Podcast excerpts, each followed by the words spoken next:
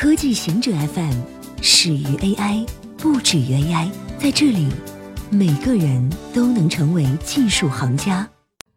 欢迎收听今天的极客情报站。量子实验暗示客观现实不存在。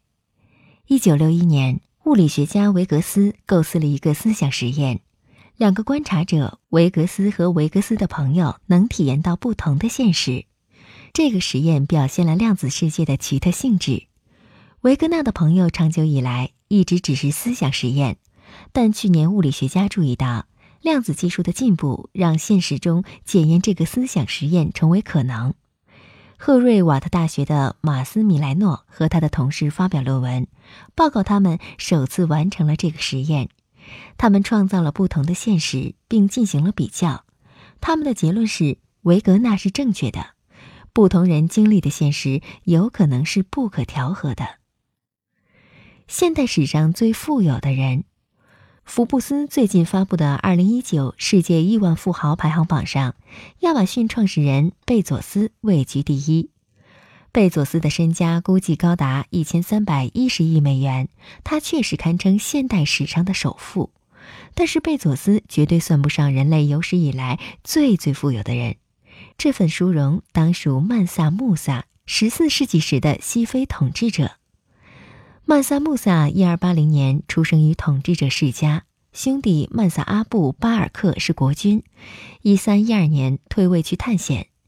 根据十四世纪的记载，阿布巴尔克对大西洋着了迷，一门心思要搞明白彼岸到底是怎样。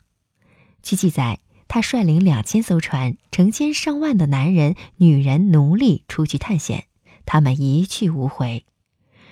曼萨穆萨继位成为国君，当时的马里帝国仍鲜为人知。后来名声大振，要归功于曼萨穆萨的大撒金，字面意义的撒金。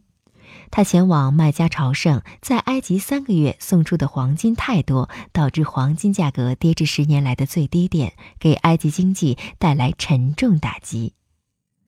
谷歌将圆周率计算到三十一点四亿万位。在谷歌高性能计算和编程语言社区工作的员工艾玛，利用计算引擎将圆周率计算到三十一点四万亿位，创下了新的世界纪录。这也是首次公有云软件将圆周率计算到如此规模。旧的记录是二十二点四万亿位，将圆周率计算到数十万亿位需要数百 TB 的储存空间。他利用谷歌云的二十五台虚拟机连续运行计算程序一百二十一天。以上就是今天所有的情报内容。本期节目就到这里，固定时间，固定地点，小顾和您下期见。